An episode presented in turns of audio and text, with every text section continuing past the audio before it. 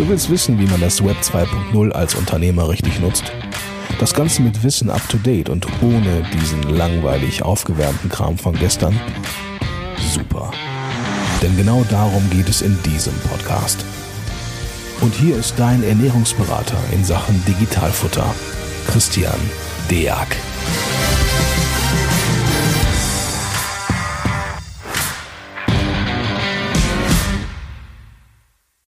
Hallo und herzlich willkommen zu einer neuen Folge. Oh, ist ja auch direkt ein Neujahr schon fast, kann man so ein bisschen sagen. Ne? Also Januar 2023 von der Digitalfutter. Und heute äh, bin ich Gott sei Dank nicht alleine. ich habe den Roger dabei. Moin, Roger. Moin, Christian. Und ja, vielen Dank, dass ich mal wieder dabei sein darf. Ja, sehr gerne. Wir haben uns auch immer so ein bisschen überlegt, wir wollen mal so ein bisschen Struktur in das ganze Übel bringen, ja, das ganze Übel E-Commerce, aber der Vorteil ist, es ist ja halt auch unheimlich leicht auch in eine Struktur zu bringen. Deswegen wollte ich mit dir heute mal so ein kleines Quizspiel spielen, also dass wir so ein paar Fragen einfach mal Stück für Stück beantworten und ihr euch draußen einfach einen schnelleren Überblick über die Gegebenheiten machen könnt. Und die schönste Frage, damit beginnen wir vorweg einmal, Roger, wer bist denn du so? Was machst denn du so? Und was, was macht dich denn so besonders? Ähm, ja, äh, äh, spannende, spannende Frage. Und äh, ohne jetzt irgendwie äh, ganz auszuarten, genau, was bin ich? Ich bin eigentlich ein dröger Steuerrechtler. Zumindest bin ich so auf die, mehr oder weniger fast so auf die Welt gekommen. Ähm, ich habe es äh, knapp zwölf Jahre für die Finanzverwaltung ähm, getan, ausgehalten. Erst als Betriebsprüfer, dann äh, ja, im Bereich Bundeszentralamt für Steuern, internationale Umsatzsteueramtshilfe. Und habe da dann immer gemerkt, naja, so, so ganz das Wahre ist das für mich auch nicht. Und habe dann meine Urkunde wieder an den Nagel gehängt und bin jetzt Co-Founder eines äh, sogenannten Text-Tech-Unternehmens, äh, Startups. Das heißt, ähm, ja, wir haben den Fokus darauf, bestimmte Prozesse im Bereich Steuern und Buchhaltung eben zu automatisieren, aber darauf gehen wir ja noch, gehen wir noch äh, später ein. Das heißt, wenn man es runterbrechen will, ja, vom Steuerrechtler, vom Drückensteuerrechtler hin zum, zum Co-Founder eines Startups. Bin ich jetzt ein dröger Steuerrechtler? Ich glaube auch nicht, ne? nein, nein, nein. Das soll ein bisschen Selbstironie sein. ja, alles gut. Ich, ich finde ja, Steuern sind ja oftmals dröger, daher das passt schon. Das ist schon alles gut so. Ähm, cool, erstmal besten Dank für die Vorstellung. Und ähm, ja, ich sag mal, generell den Beamtenstatus zu verlassen, äh, machen wir uns mal nichts vor. Die meisten Leute werden ja in, in der, in der Bubble äh, Text du kennen. Ihr habt ja auch ein sehr, sehr coolen Newsletter, wie ich persönlich auch finde. Also einen sehr informativen und vor allen Dingen äh, in Sachen Umsatzsteuer auch eine hohe Expertise, was ich in dem, dem Fall mir auch gerne antue, weil ich es einfach schön finde, wie es, wie es aufgearbeitet ist. Es ist deutlich äh, schöner, als mir im Gesetzestext was durchzulesen. Da sind wir wirklich beim drögen Teil. Das macht wirklich keinen Bock. Also daher, lieben Dank. Ähm, für wen ist denn Textu geeignet? Welche Ziel, welches Zielpublikum hat denn Textu? Ähm, sagen wir es mal so, wir machen gerade so eine gewisse Metamorphose durch. Das heißt, wir sind 2016 gestartet mit dem Fokus E-Commerce und zwar im E-Commerce den Online-Handel. Das heißt wirklich physische Güter. Und da haben wir direkt die Händler angesprochen, also Unternehmen, die ihre Produkte auf Amazon über Shopify verkauft haben und das mhm. gerade grenzüberschreitend gemacht haben. Und äh, Christian, das weißt du ja genauso wie ich, wahrscheinlich auch ein Großteil der Zuhörer, wenn man das macht, dann kommt man schnell an die Frage, wie führe ich denn diese verflixte Umsatzsteuer ab? Äh, hier in Deutschland geht das ja noch irgendwie, wenn man einen guten Steuerberater hat sowieso. Aber gerade wenn man dann grenzüberschreitend seine Produkte verkauft, muss man das eben auch im Ausland machen. Und ähm, damit sind wir gestartet. Das heißt, quasi, wir sind direkt an die, an die Schnittstellen von Amazon und Co. gegangen, äh, Plenty Markets und Co., haben uns da die Daten rausgezogen, haben diese Transaktion automatisiert steuerlich bewertet. Ja, und da ist quasi dieses dröge Steuerwissen reingeflossen in die Technologie. Ja haben die äh, Daten dann bewertet und können dann eben auch die Umsatzsteuererklärung im Ausland abgeben. Das war das Produkt, mit dem wir gestartet sind.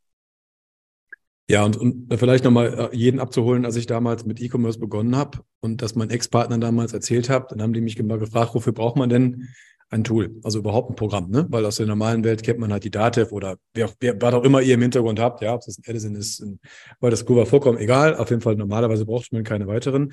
Das liegt dann auch oft daran, oder lag damals daran, dass unsere Händler, die wir damals hatten, keine richtigen Händler waren, sondern die saßen in ihrer Garage und haben dann mal ein Auto über die Grenze geschickt, also überschaubar viele Güter, eher hochpreisig. Und das hat sich dann halt mittlerweile total gedreht, also niedrigpreisig, aber dafür massenhaft. Das heißt händisch buchbar natürlich nicht mehr. Und dann noch die einzelne Differenzierung, was ist wohin gelaufen, ist in der Manpower, äh, ohne jetzt Werbung machen zu wollen. Ich habe ja ein kleines Buch geschrieben, da habe ich mal so ein, so ein, so ein Rechenbeispiel gemacht. Ähm, wenn äh, Händler uns gefragt haben, warum soll ich denn jetzt noch ein zum Beispiel Textu bezahlen? Ne? gesagt habe, naja, ohne ein solches Tool könnt ihr die Buchung, äh, die Buchhaltung einfach schlichtweg gar nicht mehr bezahlen. Ja? Also wenn ich hier jemanden habe, der die Rechnung alle eintickert ähm, und hinterher wieder raustickert händisch und ich immer sage, naja, 30 bis 60 Sekunden pro Beleg und ihr ein paar tausend Belege am Tag habt, dann dürfte die äh, Buchhaltung vom Steuerberater so teuer sein, dass ihr das äh, Betrieb, äh, Gewerbe wieder schließen, schließen müsst. Und ich finde auf meiner Seite auch gar keinen einzigen Buchhalter mehr, der dazu Bock hat. Ne? Also muss man auch mal ganz klar sagen. Ähm, also ohne geht's echt nicht. Und äh, die Differenzierung dann noch in die einzelnen Steuerarten wäre dann unmöglich. Kann ein einzelner Steuerfachangestellter, der in dem äh, Teil nicht geschult ist, eh nicht. Also ohne Tool kein Vorwärtskommen und vor allen Dingen meines Erachtens ein absoluter Effizienztreiber und ein Kostensenker, ne? muss, man, muss man ganz klar sagen. Egal welches Tool man jetzt erstmal nutzt, aber Fakt auf jeden Fall händisch ist, äh, sollte man bitte völlig raus sein. Okay, das heißt, ähm, das war schon meine zweite Frage, aber cool. Das heißt also physisch, ne? Ähm, Lieferung, genau. keine sonstigen Leistungen, passt. Wie sieht es denn, ähm, ich will es ein bisschen langweilig, weil wir arbeiten ja schon so lange zusammen, aber ich will halt wirklich von der Pike auf. Ne? Wie sieht es denn mit PANEU und äh, CEE e aus? Genau, das sind also diese großen Amazon-Programme, ne? den Amazon quasi den Händlern verkauft, äh, verkauft in Anführungszeichen und, und, sagt, schaut mal her, wir haben ja so eine europaweite Logistik. Im Rahmen von CE ist ja ein bisschen kleiner. Das sind ja quasi so die Lagerländer in Polen und Tschechien. Im Bereich Pan-EU ist ja quasi fast die gesamte Europäische Union. Ähm, den Händlern dort quasi eine Logistik zur Verfügung stellt, äh, die dazu führt, dass ja selbst kleinste Händler oder auch Starter im Bereich Onlinehandel ihre Produkte quasi tagesaktuell in jedem EU-Land verkaufen können. Und äh, da bin ich natürlich sofort mehr im Thema Umsatzsteuer mit dran. Ne? Das heißt, wenn meine Produkte in Spanien lagern, in Frankreich lagern, oder wir reden zwar noch nicht über Drittland, aber Großbritannien lagern, bin ich da faktisch ab dem ersten Cent umsatzsteuerpflichtig. Und das war und ist sicherlich immer noch einer der größten Schmerzen auf Seiten der Händler und das bilden wir natürlich ab. Das heißt, da können wir direkt an die Amazon-Schnittstelle gehen. Das wäre die direkte Verbindung. Oder wenn wir so einen Multi-Channel-Händler haben, der sagt, okay, meine Daten liegen komplett in JTL, in Plenty Markets, in Billy, holen wir uns die Daten darüber, werten sie aus und können eben die Meldung im Ausland machen. Und auch gerade, glaube ich, für die, für die, für die Steuerexperten äh, unter den Zuhörern vielleicht auch noch wichtig, eben auch im Gleichklang die ganzen Belegnachweise erstellen. Ja? Finanzbehörden, Finanzämter wollen ja immer alles dokumentiert und belegt haben. Und gerade so im Bereich PAN-EU und CE ähm, bekomme ich eben keine Frachtbriefe, ich bekomme keine Gelangsbestätigung, sondern diese Belege muss ich selber erstellen und das können wir automatisiert machen. Cool. Sehr schön, vielen Dank. Ähm, wo sich jetzt nur so ein bisschen die Spreu vom Weizen trennt, auch wenn es ja schon so anscheinend so normal zu sein scheint, ähm, was ist generell mit Lagerländern? Die sind für euch ein Problem oder sagt ihr Welcome? Uh, welcome. Also ich meine, dann wird das Thema Umsatzsteuer natürlich noch besonders, sage ich mal, herausfordernd und komplex. Dann bin ich im Bereich so innergemeinschaftliche Verbringung, innergemeinschaftliche Erwerbe. Uh, und das bilden wir eben direkt ab. Uh, das heißt, da macht das Thema Spaß. Da bin ich unmittelbar in der Steuerpflicht im Ausland. Das können wir für, sowohl für Amazon abbilden als auch jetzt seit kurzem für Zalando. Zalando hat etwas Ähnliches gerade ins Leben gerufen. Nennt sich Zalando Fulfillment. Und mhm. sagen wir es mal so, je mehr Lager, desto besser für uns zumindest. Okay, ja, um da vielleicht jeden abzuholen, da vielleicht auch Steuerberater an dem Punkt abzuholen. Äh, die Frage kommt nämlich häufiger mal, warum sind Lagerländer so entscheidend? Äh, kurzer Exkurs dazu. Ähm, es gibt ja den Fern, ich glaube, das nennt sich umsatzsteuerlich der Fernversandhändler, ne? So. Wenn ich rein aus der deutschen Garage mein Paket packe und ab in, in die EU schicke zu meinem Endabnehmer, der am besten äh, Privatperson ist, das ist so das typische Ding, was durch den One-Stop-Shop, also das reine, der reine Paketversand, der reine Fernversand so ab, äh, abge, golden sein soll. Kompliziert wird es tatsächlich dann, wenn dazwischen nochmal ein Lager gesetzt wird, gar nicht ertragssteuerlich, sondern umsatzsteuerlich, einfach ein, ein Thema. Ertragssteuerlich auch, klar, wenn ihr mehr als Hilfeleistung anbietet, seid ihr dann auch da drin, aber ansonsten erstmal umsatzsteuerlich das Thema, dass ihr euch dort hinten bitte umsatzsteuerlich registrieren lasst, damit die, die Ware, wenn sie von hier in das Lager ähm, von Amazon, es sind ja, sind ja meistens dann, die euch zwar nicht physisch, also juristisch dann nicht gehören, aber dort hinten in eurem Namen verpackt werden, bleibt ihr zwar Eigentümer der Ware, aber ihr müsst diese umsatzsteuerliche Lieferung als innergemeinschaftliche Lieferung und am besten auch innergemeinschaftlichen Erwerb deklarieren, weil ansonsten ist es einfach eine 19 Prozent steuerpflichtige Lieferung und das wird dann teuer. Da erinnere ich nochmal ganz kurz eben an die Quickfixes. Ich glaube ja, da kommt noch was ein bisschen. Quickfixes war mal erst erster 20 oder wann das war, ne, um den Dreh, ähm, dass zu dem Zeitpunkt der Lieferung eine gültige Umsatzsteuer, die da sein muss. Und da habt ihr, so wie ich das weiß, äh, auch einen Prüfalgorithmus für. Ne? Also dass zumindest äh, zum Zeitpunkt der Lieferung geprüft wird, ob die Umsatzsteuer-ID des Empfängers, was man in dem Fall ja entweder selber ist, äh, geprüft wird. Ne? Absolut. Und das ist super wichtig. Vielleicht noch mal kurz die Empfehlung auch sowohl von deiner als auch meiner Seite. Wenn ich mit so einem Programm starte, CE oder, oder PANEU, muss ich immer sicherstellen, dass ich von Beginn an dort steuerlich registriert bin, um eben eine gültige Osterdie-Nummer zu haben. Habe ich sie eben nicht, muss ich eben auf diese Transaktion Umsatzsteuer abführen. Und ähm, wir reden ja über sogenannte fingierte Lieferung, für die fließt kein Entgelt. ja. Pardon, für die fließt kein Entgelt. Das heißt, da muss ich wirklich dann Umsatzsteuer aus der, aus der Substanz zahlen. Das kann richtig schmerzhaft werden. Insofern prüfen wir wirklich vor jeder Transaktion, ob auch eine gültige Osterdie vorliegt. Ja, das kann man dann vielleicht da noch ein bisschen toppen, indem man vorher noch schöne Einbringungen macht äh, vom Einzelunternehmen in die GmbH. Ähm, da hat man das Thema nämlich auch. Bitte die GmbH auch da vorher Umsatzsteuer-IDs in allen Ländern kreieren. Heißt also keine Einbringung zur Neugründung, sondern zur Aufnahme höchstens. Hauptsache es gibt die GmbH schon. Vorher alles einmal gerade ziehen und dann die Buchhaltung laufen lassen. Okay, One-Stop-Shop höre ich raus. Haben wir auch, ne? Also können wir auch machen. One-Stop-Shop haben wir auch. Und wie du schon sagtest, ne, wenn ich jetzt nur in meiner Garage zu Hause sitze oder Wohnzimmer von da aus vielleicht meine Pakete verschicke, dann kann ich komplett alles über den One-Stop-Shop abbilden. Muss man wissen, dass es auch nicht so ganz trivial ist, da die Daten zusammentragen, da zu schauen, welcher mhm. Steuersatz greift für welches Produkt in jedem EU-Land, bilden wir ab. Spannend wird es dann, wenn dann beides zusammenkommt. Ja? Wenn ich quasi das mache, plus noch PANI oder CE, dann muss ich ja schon auf Basis jeder Transaktion entscheiden. Packe ich sie in die One-Stop-Shop und packe ich sie quasi in die Lokalmeldung aber auch das ist kein Problem. Das können wir automatisiert machen. Stell dir mal vor, das müsste händisch gemacht werden. Das wäre dumm zu fehlen. Also ich meine, es geht ja. vielleicht, wenn ich 100 Transaktionen im Monat habe, dann macht es vielleicht dem einen oder anderen sogar noch Spaß, aber auch der Spaß kommt ja. irgendwann bei 1000 Transaktionen. Also das hört auf. genau. Cool, vielen Dank. Ähm, das heißt, unser Shop, Haken dran, ich schreibe das im Hintergrund. Somit, was haben wir denn mit Dropshippern am Hut? Was ist Dropshipping und ja, könnt ihr das lösen? Bei Dropshipping, genau, da, da, kommt dann wieder so der Umsatzsteuerrechtler mit durch. Was ist das? Ganz kurz erklärt. Bei Dropshipping habe ich quasi drei Parteien. Ich habe äh, mal vereinfacht gesagt, ich habe einen Produzenten. Ich, äh, in der Mitte stehe ich als Händler oder mein Mandant. Und dann gibt es da irgendwo einen wir einen Käufer.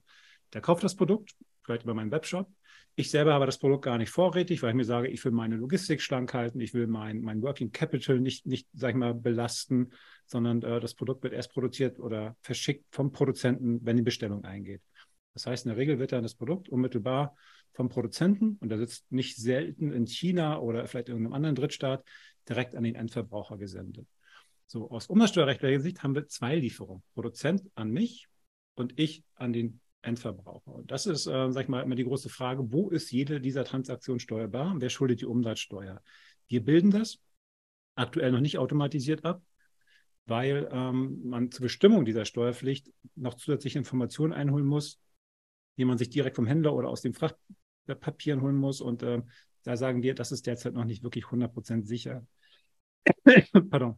Alles gut. Ähm, äh, aktuell noch nicht 100% sicher, sage ich mal, zu automatisieren. Beziehungsweise, wenn ich diese Informationen einmal eingeholt habe, ist auch nicht sichergestellt, dass das nächste Woche noch genauso ist. Insofern bilden wir das aktuell noch nicht automatisiert ab. Da kann ich an meiner Stelle auch nur noch mal beipflichten. Äh, bitte lasst euch da kurz beraten. Aktuell, also was ist aktuell? Seit ein, zwei Jahren scheint ja Dropshipping äh, oder China irgendwie das äh, Skalierungsmodell für schnellen Reichtum zu sein. Ähm, da wäre ich ganz, ganz vorsichtig. Wenn ihr nämlich äh, aus China heraus die Sachen liefern lasst und ihr dann ab dem ersten Euro in jedem EU-Land steuerpflichtig seid, dort halt nicht registriert seid, ist die Compliance, also dass man dort in dem jeweiligen Land für einen Euro eure Buchhaltung und Jahresabschluss erstellt, enormst teuer. Ich glaube, dann hat sich das Thema nämlich erledigt. Das muss man einmal sagen. Und zum Zweiten glaube ich, da bin ich nicht ganz so nah dran, aber ich habe das Netzwerk an Steuerberatern, die darauf noch Lust haben, hat sich auch seit dem One-Stop-Shop etwas verkleinert, ja, ähm, weil als es den One-Stop-Shop noch nicht gab, muss es, muss es halt viel VAT-Compliance mit einzelnen Steuerberatern in Ländern geben und das Geschäftsmodell dürfte ähm, eher aussterben als äh, äh, größer werden, ne? also zumindest, oder ich weiß nicht, was du davon hältst, aber ich glaube, das nimmt ab, ne? Äh, de definitiv. Wie, wie, du schon sagtest, Christian, ne, wir wollen jetzt hier äh, Dropshipping ja nicht, nicht bashen, aber ähm, sagen wir es mal so, ne? je nach Konstellation ist die Wahrscheinlichkeit äh, relativ hoch, dass ich den One-Stop-Shop gar nicht nutzen kann, aber in fast allen EU-Staaten steuerpflichtig bin. Das heißt, ich muss ja. mich da lokal registrieren. Ich glaube, das haben viele Dropshipper überhaupt nicht äh, auf der Agenda. Ja, genau. Okay, ich schreibe mal auf, nicht komplett automatisiert, einfach Rückfragen stellen, aber ähm, ist, halt, ist halt eher etwas, worüber man nochmal reden sollte. Ähm, Drittland, USA zum Beispiel. Also was ist mit dem Weg in ins Drittland und mit von Drittland zum Drittland. Genau. Drittland ähm, bilden wir dann ab, wenn wir sagen, wir können alles aus einer Hand abbilden. Das heißt, in den USA haben wir noch kein Partnernetzwerk. Ähm, sprich, da bieten wir keine Lösung an. Wo wir aber Partner haben, ist aber die Schweiz. Und das ist einmal, ähm, das war zumindest vor dem Brexit für viele Mandanten, für viele Händler noch der größte ausländische Markt, das ist Großbritannien. Das heißt, Dort können wir alles abbilden, egal ob es jetzt äh, Drittland zu Drittland Transaktionen sind oder Transaktionen aus der EU, zum Beispiel Deutschland nach Großbritannien und auch umgekehrt. Auch das ist durchaus möglich. Wenn ich ein Amazon-Lager habe, auch durchaus mhm. möglich, dass Amazon die Ware wieder aus Großbritannien in die EU verschickt. Das bilden wir komplett ab. Sowohl umsatzsteuerlich als auch buchhalterisch. Okay. Cool ich sag mal, den, sag mal, ich, ich sag bei mir immer dazu den ertragssteuerlichen, auch wenn dann natürlich die umsatzsteuerlichen Buchungen Goldwert sind und mitgeliefert werden, aber den buchhalterischen Teil erledigt. Ähm, am Ende muss ja hinterher irgendwo immer was gemeldet werden. Ich meine das nicht dem One-Stop-Shop, sondern generell, sag mal, Lagerländer oder sonstige Registrierungen, die ich habe. Habt ihr eine VAT im Hintergrund? Habt ihr, also VAT bedeutet Steuerdeklarationsservice, so will ich ihn einfach jetzt mal für mich nennen. Habt ihr einen im Hintergrund, eine Schnittstelle dazu oder einen eigenen? Genau, wir haben das, wir haben das äh, im Hintergrund, das heißt, äh, in allen EU-Staaten, äh, aber auch, sag ich mal, in Großbritannien und äh, in der Schweiz können wir direkt deklarieren. Das machen wir zum einen bei Partner, machen das nicht direkt bei die Finanzverwaltung, weil ähm, das zum einen technisch manchmal gar nicht möglich ist mhm. und zum anderen auch die Mitgliedstaaten und die ausländischen Staaten vermehrt dazu übergehen, auch Händler zu prüfen. Das heißt, dann braucht man spätestens dann einen Ansprechpartner lokal vor Ort. Ja. Das heißt, äh, wie gesagt, da haben wir lokale Steuerkanzleien, mit denen wir eng zusammenarbeiten. Das kriegt man von außen gar nicht so mit, weil die komplett in unsere Prozesse integriert sind. Aber ähm, wie gesagt, da können wir dann quasi eine Lösung aus einer Hand anbieten. Äh, auch wenn es mal zu einer Prüfung kommt und zu Rückfragen kommt, dann sind immer wir der direkte Ansprechpartner, also Text mit Sitz in Hamburg. Man muss dann nicht mit den ausländischen Behörden kommunizieren. Ja, ja, das dürfte dann ansonsten ziemlich kompliziert werden. Ja, stelle ich mir zumindest vor. Okay, äh, Webshops und Marktplätze. Genau. Das große Thema im Onlinehandel ist ja immer Schnittstellen. Also ähm, ja. ja. habt ihr diese Schnittstelle und dann wird irgendwann mal die nächste Sau durchs, durchs Dorf getrieben, mal salopp gesagt.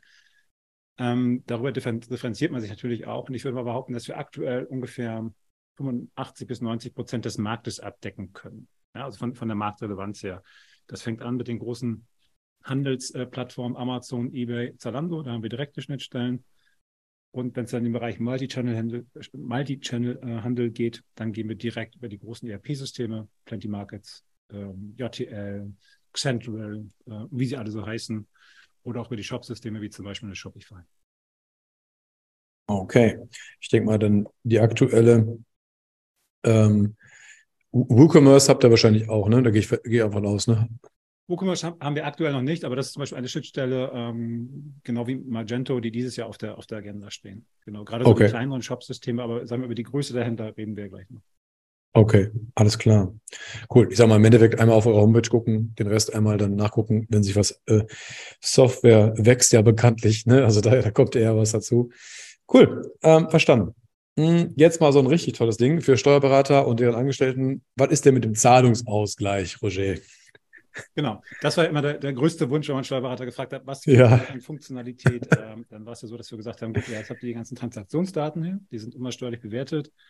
Und von Steuerberaterseite kam immer äh, zurück, ja gut, Umsatzsteuer, ja, verstehen wir, ist wichtig, aber wir wollen die Zahlungsdaten. Ne? Wir wollen quasi jede Zahlung einer Transaktion matchen, umgekehrt. Und da haben wir angefangen, das im letzten Jahr schon auszurollen. Wir können aktuell Zahlungen über Amazon, über eBay und über Shopify quasi direkt mit den Transaktionsdaten eben mappen und werden im Laufe des Jahres noch, sag ich mal, die wichtigsten anderen Kanäle an, wie PayPal, wie Stripe, wie Klarna, wie Molly, wie sie alle heißen. Mhm. Okay. Super. Ja, dann noch ein Thema, was mich immer äh, sehr interessiert. Wer macht das Onboarding, also eines Händlers? Wer garantiert, dass der Händler einmal vernünftig eingestellt wurde und dass er auch weiß, was er da tut. Das ist in der Tat die Königsdisziplin. Ne? Und das, ähm, äh, ich glaube, das, das haben, wer sich mit dem Thema ein bisschen tiefer gehender beschäftigt, weiß, äh, das ist die Weichenstellung, wenn das Onboarding, äh, sag ich mal, in die Grütze geht oder wenn es sogar vergessen wird, ähm, dann muss man sich nicht wundern, wenn man jeden Monat äh, das Rad neu erfinden muss und jeden Monat die Probleme von vorne äh, anfangen. Ähm, wie sieht das Onboarding aus? Also, Mittlerweile, gerade weil wir auch zunehmend mehr Buchhaltungsdienstleistungen anbieten, äh, ist unser Nutzer zunehmend die Steuerkanzlei. Das heißt, ähm, das Onboarding sieht so aus, dass die Kanäle, also das ERP-System oder den Marktplatz, das schließt noch der Händler an. Dann nehmen wir ihn auch mit an die Hand.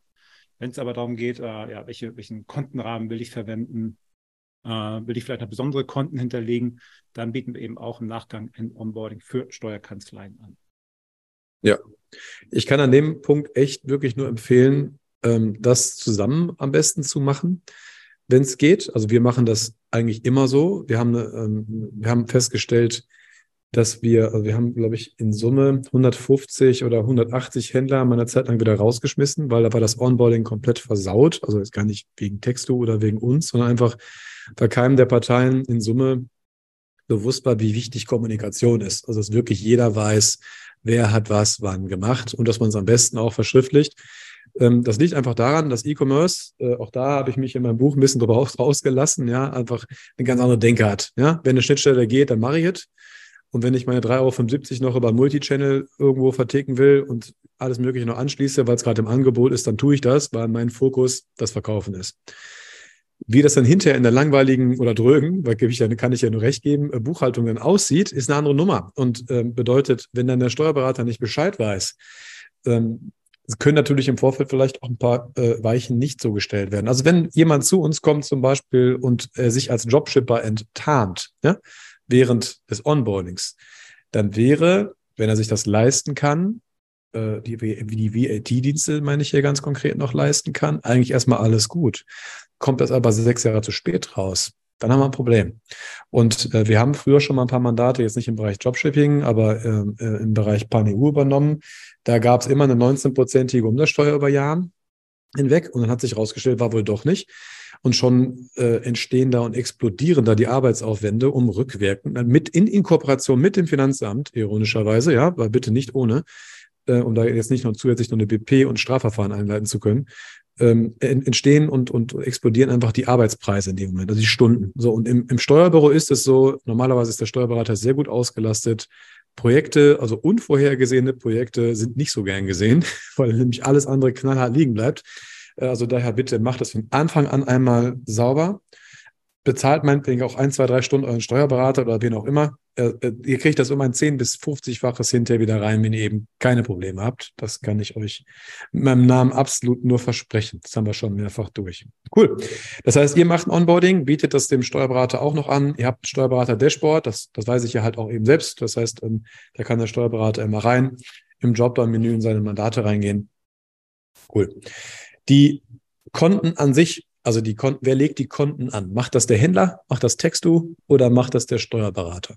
Ja, wir bieten zwei Möglichkeiten. Also in der Regel wird es ja, ja der Steuerberater, äh, der das auch nutzt. Also der Steuerberater ist ja in der Regel dann der Nutzer der, der Buchhaltung äh, im ersten Aufschlag, wird er sie anlegen und da bieten wir zwei Optionen an. Äh, wir bieten einen Kontenrahmen an, den, den wir teilweise auch zusammen mit der DATEV entwickelt haben. Äh, der ist relativ stark. Das heißt, wenn eine Kanzlei sagt, äh, ich habe noch gar keine Gedanken zu, zu, dem Thema gemacht, ich weiß gar nicht, wo ich überhaupt anfangen soll, dann kann man das, das nutzen. Eine Kanzlei wie ihr, Christian, die ja, glaube ich, schon, schon deutlich weiter sind, auf viel mehr Erfahrung verfügen und vielleicht das eine oder andere noch, noch sag ich mal, nach eigenen Bedürfnissen anpassen wollen, können das auch selber dann im Nachgang anpassen. Mhm. Okay. Äh, äh es wird jetzt irgendwo dokumentiert, wer wann was verändert hat. Kann man das sehen? Das, äh, diese Information haben wir. Das heißt, jeder Vorgang, sag ich mal, an den Daten im Dashboard wird gelockt. Äh, das kann man derzeit noch nicht unmittelbar abrufen, aber wir werden diese Daten auch im, im Laufe des, des Jahres, also eine gewisse Versionierung, werden wir auch verfügbar machen. Ja, also gerade aber man könnte das, also in Einzelfällen, wenn man es denn jetzt mal wirklich bräuchte, das, das kommt ja fast nie. Okay, ja.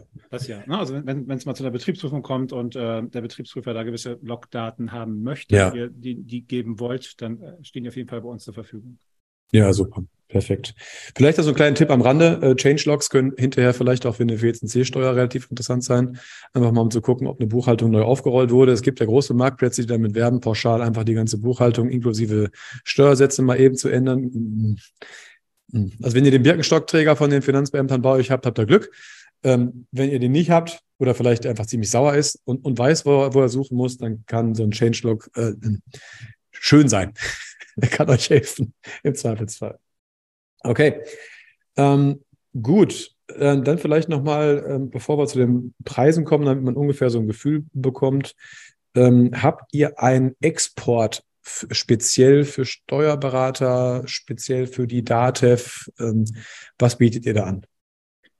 Genau, also äh, derzeit ist es so, dass der Steuerberater quasi eine Datev-Exportdatei bekommt. Ähm, das heißt, da ist die Datei enthalten, die lädt er einmal aus dem Dashboard runter, die er dann direkt in Datev einspielen kann. Äh, zusätzlich gibt es einen sogenannten Companion Report, wo wir wirklich nochmal jede einzelne Transaktion aufgeführt haben. Man muss sich vor Augen führen, ab ein paar tausend Transaktionen oder Buchungssätzen im Monat äh, wird es wahrscheinlich schwierig, mit Einzelbuchung zu arbeiten. Da arbeiten wir auch ja. Sammelbuchung, die man auch selber im Dashboard noch einstellen kann oder sollte dann können aber dann von jeder Sammelbuchung wieder auf die Einzeltransaktion gehen. Das heißt, diese Daten geben wir mit, die sind, sind auch da. Wir arbeiten aktuell, arbeiten wir an der äh, Buchungsdatenschnittstelle der DATEV. Das heißt, ähm, da wird es dann in absehbarer Zeit, ich hoffe noch im ersten Halbjahr diesen Jahres, so sein, dass wir dann die Daten zum Beispiel direkt ins Rechenzentrum der DATEV schicken können. Ne? Da muss man nicht mehr mit ähm, Download und Upload arbeiten, sondern mhm. stehen die Daten eben auch direkt im Rechenzentrum der DATEV. Man hat weniger Systembrüche, das heißt, das macht die Dokumentation in der Tat auch einfacher, Stichwort Verfahrensdokumentation. Und äh, genau, das ist gerade ein Projekt, an dem wir, an dem wir arbeiten. Finde ich sehr cool, weil da fällt mir ja immer nur ein, dass eine CSV ja irgendwie äh, prüft, was Lieblings ist. Ne?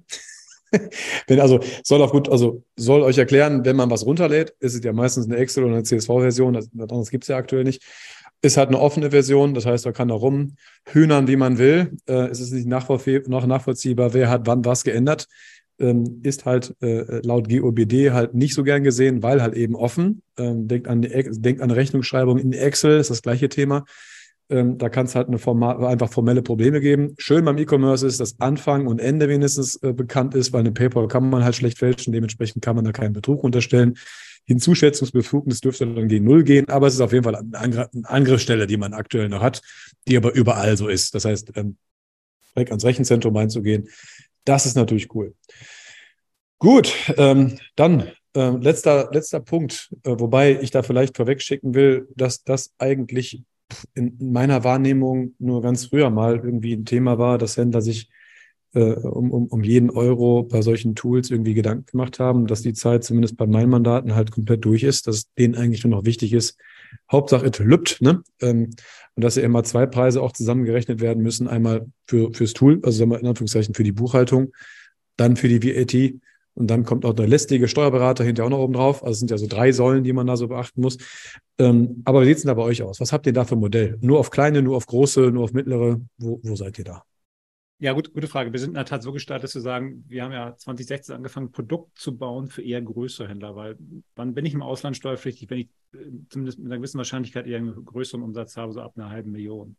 Ja. Ähm, als wir dazu übergegangen sind, 2020 eben auch Buchhaltungsdienstleistungen anzubieten oder zumindest eine technische Lösung dafür anzubieten, war natürlich auch die Frage, ähm, wie passen wir das Preismodell gerade für das Segment an, was wirklich nur Buchhaltung braucht, vielleicht auch der Starter. Also ja, jemand, der hier mhm. nur mit Amazon startet, vielleicht nur 1000 Euro Umsatz erstmal im Monat hat, das nebenbei laufen lässt.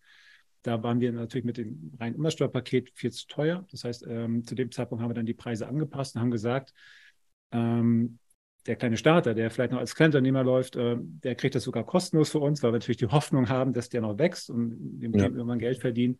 Das heißt, unsere Pakete fangen in der Tat auch schon bei 0 Euro an. Wenn ich dann so im Bereich 5000 Euro Umsatz im Monat bin, dann liege ich bei 19 Euro. Und so weiter entwickelt sich das dann quasi unsere größten Händler mit, mit sagen wir mal so zweistelligen Millionen Umsätzen äh, und vielleicht Steuerpflichten im Ausland in sechs, sieben, acht Staaten, die zahlen pro Monat dann schon so Richtung 1000, 1500 Euro.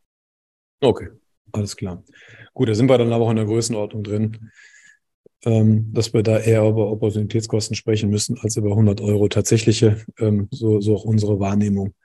Ähm, eine Sache habe ich noch ähm, vergessen, Roger. Äh, Point of Sale, ist das für euch etwas, äh, was, was ihr mit anbindet? Also wenn jetzt einmal jemand Shopify nutzt und, und dabei eine, eine lokale Kasse quasi noch dann ange, angeschlossen hat, äh, nehmt ihr das mit rein?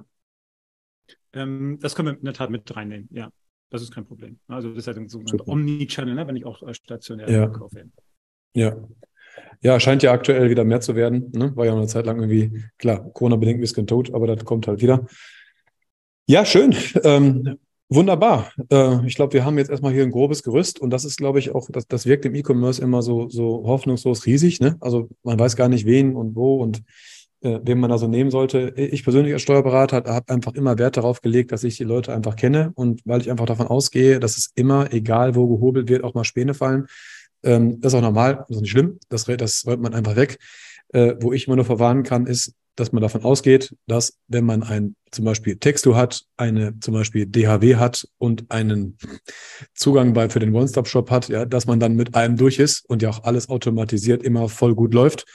Ähm, das ist doom to fail. Man sollte halt regelmäßig bitte immer über seine ähm, über seine Daten einmal drüber gucken, das, das das Onboarding, was Roger vorhin gesagt hat, vernünftig durchziehen, dokumentieren, bitte eine Verfahrensdokumentation abschließen, achten, wo sind CSV-Dateien und ähm, was Roger jetzt vorhin äh, mit seinem Dashboard noch erklärt hat, achtet bitte auf eure Einzeltransaktionen. Das heißt, wenn ihr jetzt vorhabt, zum Beispiel zu Textu zu wechseln oder von wem auch immer wegzugehen, äh, bitte achtet darauf, wo sind eure Einzeltransaktionen, denn so wie Roger es gerade selber gesagt hat, ab einer gewissen Höhe kriegt der Steuerberater nur noch Konglomerate, also ein Klumpatsch, eine Zeile und eben halt nicht die Einzelaufzeichnung und die muss man irgendwo her haben und da schreibt die GOBD euch übrigens vor, bis zu fünf Jahre nach Systemwechsel bitte ne, eine Z1 bis Z3 Vorlage noch vorlegen können. Das ist kein BMW. Ne? Das ist die, ein, die Datenzugriffstiefe, die im Ermessen des jeweiligen Prüfers liegt. Nach den fünf Jahren reicht Datenträgerüberlassung also Z3. Also es gibt da Vorschriften für, heißt das auf gut Deutsch. ist alles kein Hexenwerk, muss einfach sichern und einmal nachfragen und dann rübergehen. Ansonsten könnte hinterher in der Betriebsprüfung zu doofen Fragen kommen. Ne? Ja, ist ja auch klar. Cool. Roger, mir hat es wie immer Spaß gemacht. Äh, vor allen Dingen, dass wir das locker mal eben klären können. Ich bringe die Mitschriften natürlich auch in die Show Notes rein, dass man sich da so ein Stück für Stück ein, Bild machen kann.